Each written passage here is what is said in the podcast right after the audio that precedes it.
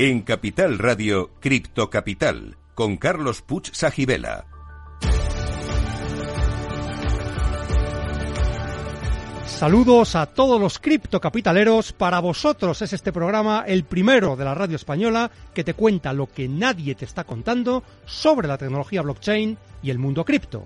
Estamos aquí para informar, formar y entretener. Y si es posible, todo a la vez.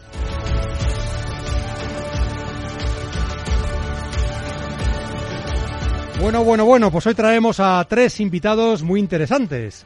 Por un lado, José Luis Cáceres, que ya ha estado con nosotros, CEO de NWC10 y Superpioneros. ¿Qué tal estás? ¿Qué tal, Carlos? Muchas gracias por invitarme otra vez.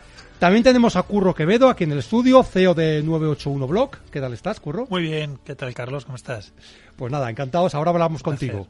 Y en remoto, conectado desde Guatemala, tenemos a Diego Oliva. Diego Oliva es CEO de Through Ticket. ¿Qué tal estás, Diego?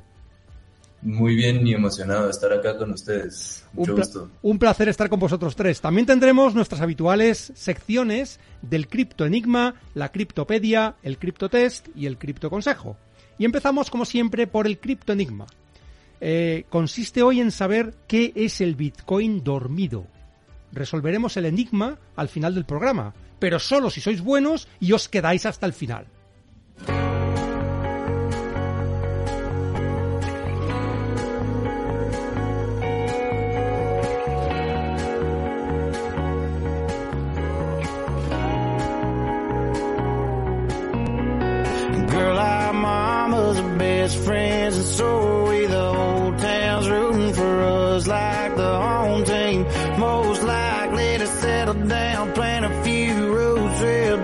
Let them grow.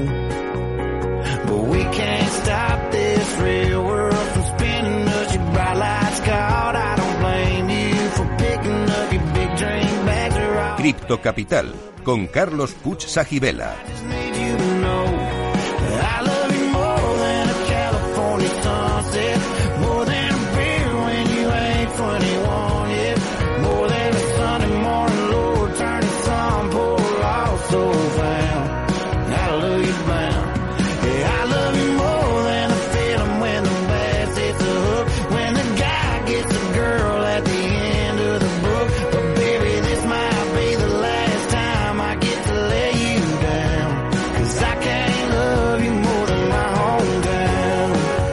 Bueno, pues ya sabéis que en Crypto Capital nos caracterizamos por traer excelente música y todavía más excelentes invitados.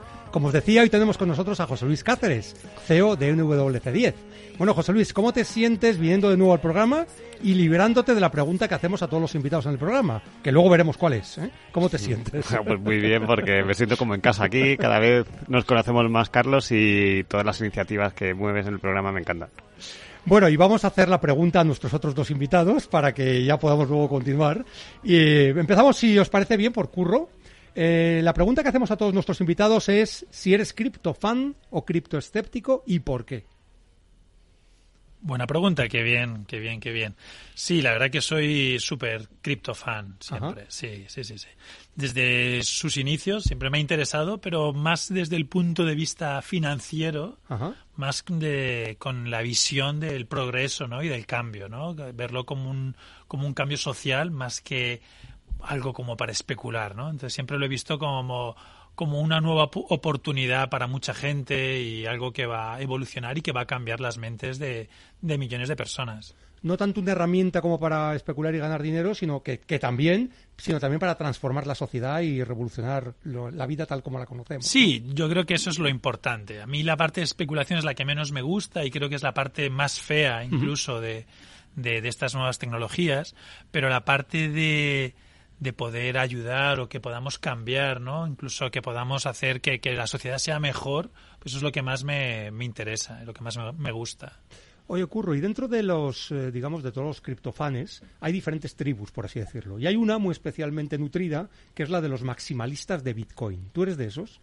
Pues mira, yo soy de los que eh, cuando sube Bitcoin me gusta, pero me da miedo, ¿no? Y cuando Ajá. baja me gusta, pero me da miedo también. Entonces, cuando se mantiene es cuando realmente estoy feliz, ¿no? Cuando veo, digo, oye, que las cosas tienen que subir poco a poco, pero cuando sube mucho de, de repente es como, puf, mm, está muy bien, ¿no? Pero ahí es cuando otras personas van a aprovechar la oportunidad para, para hacer daño, ¿no? Y entonces es lo que no me gusta. A mí me gusta que las cosas suban en el tiempo, ¿no? Que las cosas maduren y que las cosas eh, sean realmente especiales por, por la madurez, ¿no? Ahora creo que es una tecnología que está madurando, que, que estamos todos surfeándola y viviendo experiencias, ¿no? Y, y seguro para todos los que estamos aquí ahora mismo sentados hemos recibido palos y seguimos eh, confiando en ella y seguimos pensando que realmente lo mejor está por venir, no, no, no se acaba de empezar, pero queda mucho, queda mucho por Estamos hacer. en la infancia, ¿verdad? Eso es, eso es. Oye, pues nos quedamos con ese mensaje, luego seguimos contigo, pero pasamos a Diego. Bueno, Diego, ya sabes cuál es la pregunta, no te vas a librar de ella.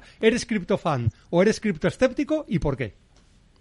Eh, sí, igual que Curro, la verdad también me considero criptofan. Eh, de hecho, mi inmersión a todo este mundo ha sido justamente por la misma razón de que me gusta mucho la idea de que no solo es algo donde uno invierte dinero, que es como la especulación normal, sino de hecho sí es tecnología que tiene diferentes aplicaciones para diferentes cosas y pueden ayudar a cambiar el mundo de una manera en la que la sociedad pueda funcionar mejor por el simple hecho de que todo es más transparente, por ejemplo, y cada quien tiene su propia libertad de básicamente hacer lo que quiera. Eso es muy poderoso. ¿Y dentro de las tribus te posicionas ahí en los maximalistas de Bitcoin o no, más o menos? ¿Cómo estás?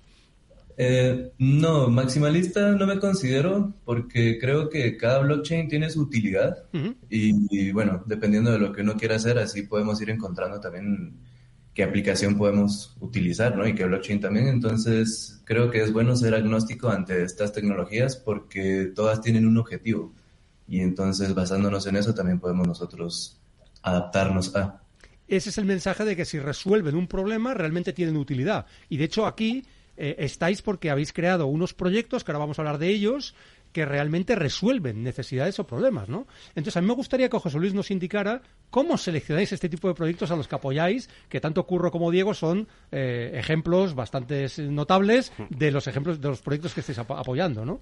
Pues, mira, justamente, Carlos, yo siento que todo el mundo debería estar cerca de personas como Curro, como, como Diego y como todos estos emprendedores que están construyendo el futuro, porque va a ir todo tan rápido que necesitamos estar cerca de ellos y aprender, ¿no?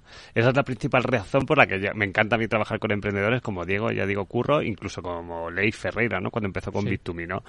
Eh, y fíjate que ahora estoy aquí también en calidad de jefe de marca, ¿no? De, lo que es. el proyecto. Y, y lo que hacemos es realmente eh, empoderar la voz de ellos para que más gente quiera aprender con ellos y lo que hacen es llegar emprendedores, talentos e inversores con muchas ganas de construir. Y entonces a la hora de... eh, es un proceso por el cua- en el cual la confianza influye mucho. O sea, no coges al primer proyecto que llega y dices, venga, vale, le voy a traer a la radio, sino Ajá. que poco a poco nosotros tenemos metodologías dentro de NWC10 donde eh, trabajamos en, un espacio más más exclusivo con ellos, no vamos Sí. conociéndolos y dependiendo de la fase que estén podemos ir en- eh, enfocándolos a más audiencia. Un poco yo creo que lo que nos diferencia lo que hacemos es que hemos puesto el people fit antes del market fit que tanto se habla, incluso del fundraising de levantar dinero, ¿no? O sea, yo siento que, lo que- de lo que van a hablar los innovadores en los años que nos vienen eh, no es un sitio donde tú vas a meter dinero de, de primeras los fondos de inversión o, hay un claro una, ya resuelven algo claramente en el mercado, sino tú tienes que saber si el propósito de ellos consigue hacer que la gente se una a lo que están haciendo y generar una comunidad alrededor del proyecto. Entonces eso es lo que nos gusta, descubrir desde el people fit quién creemos que la puede liar, ¿no? Esto que estás diciendo del, del people fit, que digamos que es la gente adecuada, ¿no? Las personas adecuadas para sacar adelante estos proyectos, no es tan diferente de cómo se invierten los grandes inversores en venture capital tradicionales, hacían esto, es decir, ellos elegían primero las personas y luego la idea o el proyecto no es que fuera secundario, pero primero venían antes las personas, es decir, si yo confío en esa persona, yo sé que va a poder hacer algo grande y a lo mejor no es exactamente lo que me está contando, es algo una variante o algo distinto, pero yo quiero trabajar con esa persona. ¿no? Estoy totalmente de acuerdo, pero fíjate que ya no depende solo de la persona, sino depende de la red que va a conseguir formar esa persona. Es decir, algo que es muy innovador. Estamos hablando antes de, por ejemplo, del evento que hacemos mañana, luego hablamos un poquito más. Sí. Pero en el 2017 nosotros conseguimos estar en la tienda de Telefónica hablando de Bitcoin gracias a una persona que era Claro. muy innovadora. Entonces ya no es que el emprendedor sea innovador, sino que él consiga generar una atracción de descubrir esos innovadores en las empresas más grandes y que más confianza puedan generar, que confía en esa persona. O sea, es una red de confianza totalmente, pero ya no solo depende de la persona, es de la atracción que esa persona va a generar en todo el ecosistema que va a construir. De hecho, vamos a aprovechar para, para hablar del evento de mañana. Es un evento que se va a debatir sobre Bitcoin versus dinero fiat o dinero tradicional, por así decirlo. Y la verdad es que es un evento que es eh, mañana día 19 a las seis y media de la tarde, eh, hora de Madrid. Y bueno, ¿nos puedes dar algunos más detalles del evento? Y cómo la gente puede... Hemos puesto ese título tan sugerente porque es Bitcoin, Bitcoin versus, fiat, ¿no? dinero fi- fiduciario. Exacto. Un poco para llamar la atención, pero ese, ese evento tiene muchos puntos muy emotivos porque nosotros, bueno, como empezamos a construir esa comunidad y ese people fit de todo lo que hacíamos, ¿no? Que es aprender junto a emprendedores y luego hemos descubierto que la gente quiere ayudarles, incluso, incluso ser parte de sus proyectos, ¿no? Eh, lo empezamos haciendo con eventos físicos. Eh, venía comentando con Curro mientras estábamos creo que la innovación nos va a resultar cada vez más difícil descubrir qué personas están haciendo cosas eh, o sea, la, la, la innovación va a ir muy ligada a cosas muy trascendentales en nuestras vidas. Antes eran una app de mascotas, pero es que ya es el dinero y pronto va a ser cosas más serias como la ciberseguridad, etcétera. Entonces, innovación, cercanía y confianza van a ser palabras muy importantes y, y muy relacionadas, ¿no? Y siento que, bueno, y nosotros así es como empezamos los meetups en Madrid. Había, hay una página que se llama Meetup, empezamos a hacer ahí encuentros, los empezamos en la oficina, eh, en una oficina que teníamos en el barrio de las letras con cinco personas Ujú. y rápidamente pasamos a la tienda de Telefónica porque se generó mucha gente que quería aprender de Ley Ferreira, el fundador de Bit2Me y otros Sí. proyectos cripto. Entonces digo que es muy emotivo porque antes, en 2017, conseguimos hacer un encuentro cuando nadie confiaba en Bitcoin en la tienda de Telefónica, que fue un hito que podían ser, salía el logo de, Bit- de Bitcoin, Sí, sí, ¿no? yo, yo puedo decir que estuve allí, aquello fue increíble. ¿eh? Sí, sí, era como, wow, cómo han conseguido mar- marca- marcar este gol, ¿no? Que fue desde la confianza y desde teniendo mucho cuidado de que íbamos a hablar allí, que hablábamos de programación sobre todo, y de, y de, de que hacía una casa de cambio donde la gente eh, pasa, pero no sugiere invertir ni nada, ¿vale? Pero lo emotivo es que este martes lo Sí. hacemos ya no en la planta abajo, lo hacemos arriba, desde Claro, dentro de con todos los honores. Entonces, ¿qué ocurre? Que ha cambiado mucho, ¿no? Cuando decían que no, no, no, esto no va por aquí, al final eh, ya está en la sociedad y ya una marca como Telefónica participa de Bit2Me. Y bueno, y el encuentro de mañana, fíjate eh, lo que hemos hecho. Em, volvemos a hacer esos encuentros físicos porque el COVID nos hizo que fuera toda la comunidad Claro. online. Pasamos de cinco personas en la oficina a más de 250 en lugares como la tienda telefónica, Google Campus, etcétera. Con el COVID los empezamos a pasar online Sí. y lo que sí conectamos con gente de todo el mundo, como digo, que está en Guatemala, que no nos hemos visto en la vida, ¿vale? Ajá. Y en los encuentros online hemos re- eh, llegado a reunir 3.800 personas inscritas y una, bar- una barbaridad, pero ahora echamos en falta que eh, es, es importante construir desde la cercanía y ahora que la comunidad es tan grande en muchos lugares, vamos a... Este es como la- el, el evento bandera, pero vamos a empezar a construir en lugares con toda esa comunidad que ya tenemos por muchos lugares del mundo para que esos proyectos como el de Curro o el de Diego tengan generen confianza y se pueda innovar. Y un poco para decirte las cifras, el evento de mañana lo queríamos hacer muy exclusivo de 20 personas. Sí. Nos hemos quedado cortos porque hay como 150 personas en la lista de espera con solo 5 días de promoción alucinante. Sí. Va a subir un poquito las plazas, pero ya te digo que se va a quedar fuera mucha gente, pero lo que sí queremos generar es ese interés para que vayan al siguiente y que, y que lo desbordemos, ¿no? Bueno, Fíjate. tenemos plazas reservadas para audiencia de, de este programa, de Cripto Capital, y de hecho podéis mirarlo en www.superpioneros.com barra Capital Radio. Sí, hemos ¿Eh? querido, como nos tratas muy bien, Carlos, hemos dado eh, dos, tres entradas dobles, seis plazas para las personas que apliquen antes de hoy Exacto. a las 7 de la tarde. Vamos a liberarlas ahí y vamos que va. Y creo que tú igual pasas mañana por ahí Sí, sí, también. yo, yo espero estar también en el evento porque me parece importante apoyar este tipo Fíjate de... que yo siento que la innovación va de tener a las personas adecuadas que tienen la misma voluntad que tú en el reto que se persigue. Entonces eso es lo que estamos haciendo con estos encuentros. ¿no? Oye, a lo mejor podemos nombrar a Diego embajador de, de estos eventos presenciales en Guatemala, ¿eh? Y Claro, entonces igual, claro. ya sabes, Diego, lo que te va a tocar. ¿eh? Me- se me acaba de ocurrir, ¿eh? Igual, no, no, si es que ya lo dijo Diego. Si es que esto sale No, sí, de escuchar. esa era justamente la idea. Es justamente la idea. Pues ya sabéis, va a haber una serie de eventos presenciales que se van a expandir por lo ancho y largo de la geografía, precisamente para difundir esa confianza, esa innovación, ese espíritu que estamos hablando. puntos de confianza y seguridad donde, eh, a ver, la innovación va a descubrir, ¿no? Pero donde la mayoría de las personas que están ahí no están vendiéndote promesas, sino te están vendiendo, oye, vamos hacia el futuro y estamos en la misma onda todos de, que- de que hay que ir con precaución, pero sin dejar de lado la innovación, ¿no? Por supuesto. Oye, si te parece bien, vamos a empezar con el proyecto de Diego, que le tenemos ahí conectado en remoto. Em, Diego es CEO de Through Ticket. Entonces, este proyecto, ¿nos puedes explicar un poco en qué consiste y qué pretende? ¿Cuál es la misión de este proyecto? ¿Y cómo se te ocurrió? ¿Cómo llegaste a esta visión de este proyecto? ¿Through Ticket? Oh, wow. sí, eh, bueno, les voy a explicar primero qué es lo que estamos haciendo en True Ticket y luego ya me voy un poquito de cómo llegamos a la visión de True Sí. Ticket. Am, básicamente, eh, es- somos una tiquetera, ¿no? Nos podemos imaginar a todo ticket o Ticketmaster, por ejemplo, una tiquetera normal.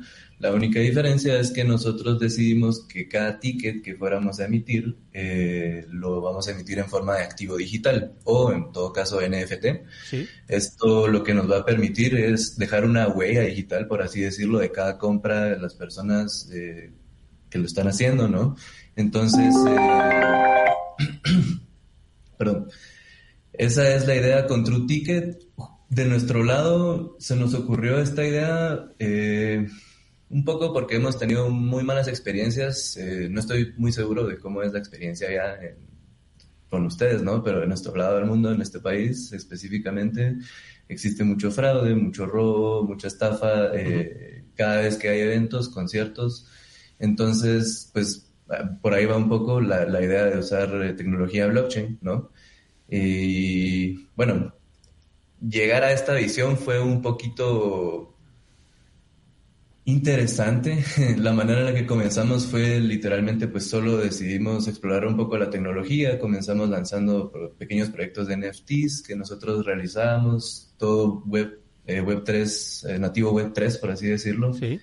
Eh, aprendiendo todo eso fue que, pues justamente después de un año tuvimos, un, bueno, un compañero tuvo una experiencia muy mala en Colombia.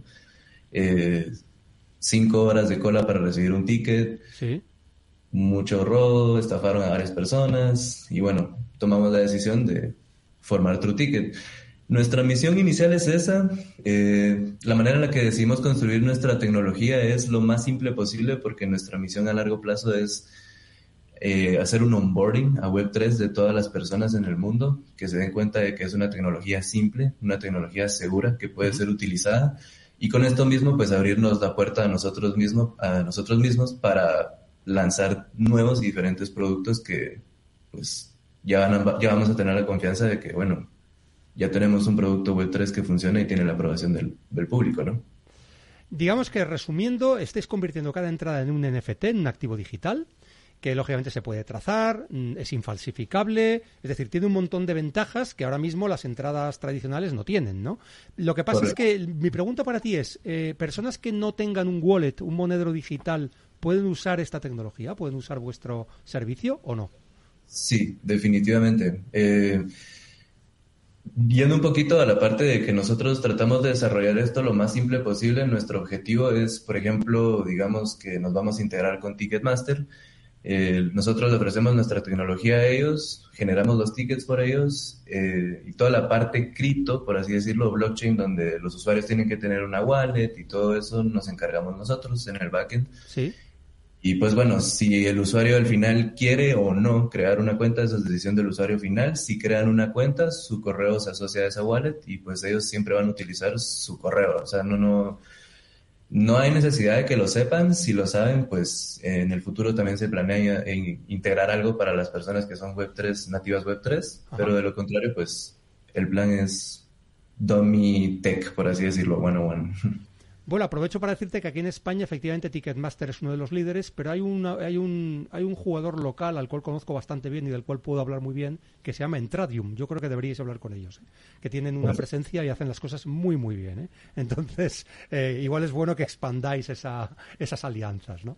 Pero a ver, has dicho algo muy importante, es decir, estáis consiguiendo introducir a lo mejor en el mundo web 3 a personas que no son nativas web 3, pero que llevadas por esta facilidad que existe al utilizar un servicio como el vuestro, pues les puede picar la curiosidad y decir, pues bueno, ya que tengo esta posibilidad, voy a ver en qué consiste esto, ¿no? O sea que realmente también estáis consiguiendo introducir a personas en este, en este mundo, lo cual es algo ya interesante para ellos también, para estas personas, ¿no? Para ganar su propia independencia, para tener el control, en este caso, de sus entradas, de sus espectáculos, de sus eventos, ¿no? Sería ese el, el- el- objetivo, ¿no? En este caso.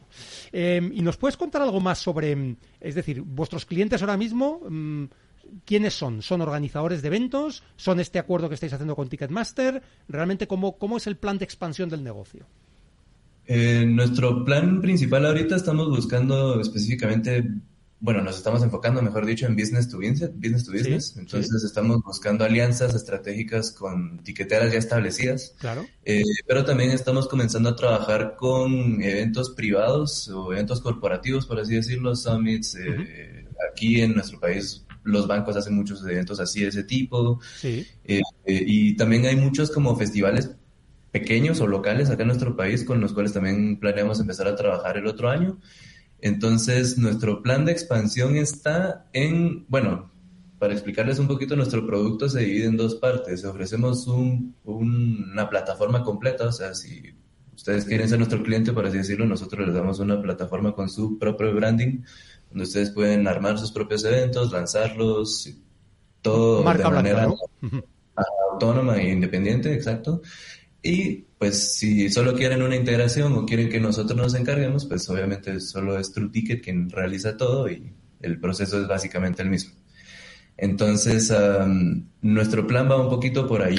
Eh, pues justamente estamos aquí también, por ejemplo, hoy con ustedes buscando posibilidades de expansión con la comunidad de NWS 10. Ajá.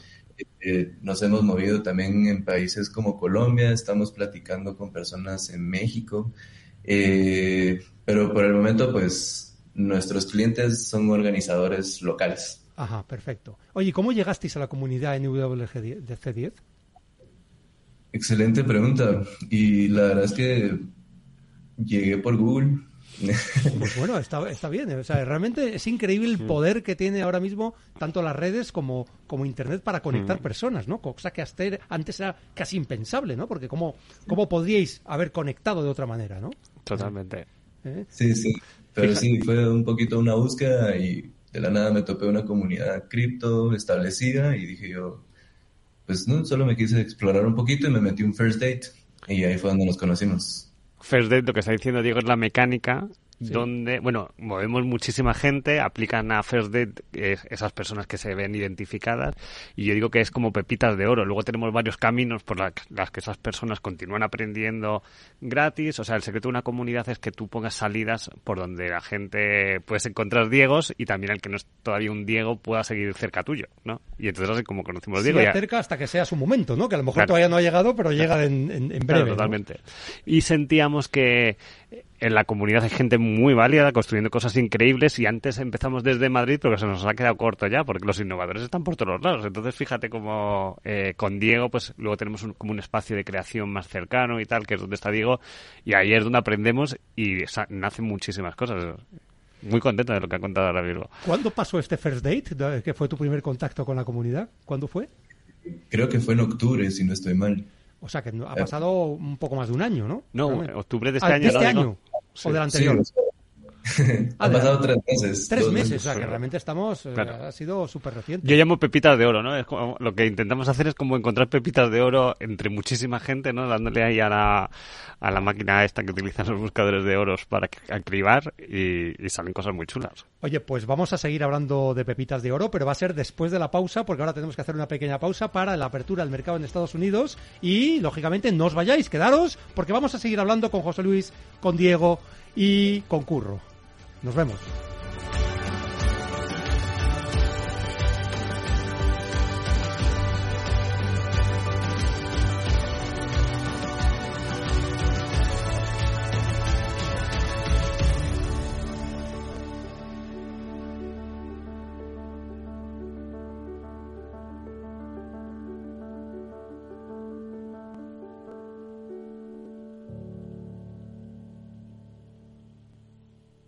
Este es un mensaje para todos los oyentes de radio y es solo para decir gracias. Gracias por dedicarnos tres horas cada día. Gracias por escucharnos en casa, en el coche, en el trabajo, en un móvil o donde sea, en directo o en podcast. Gracias por tu fidelidad, porque gracias a ti, la radio sigue siendo un gran medio, el más creíble, en el que más confías y el que mejor te informa y entretiene. El medio del día a día, de la actualidad al instante y que te acompaña siempre estés donde estés. Radio Value, la Asociación de Radios Comerciales, te da gracias a ti.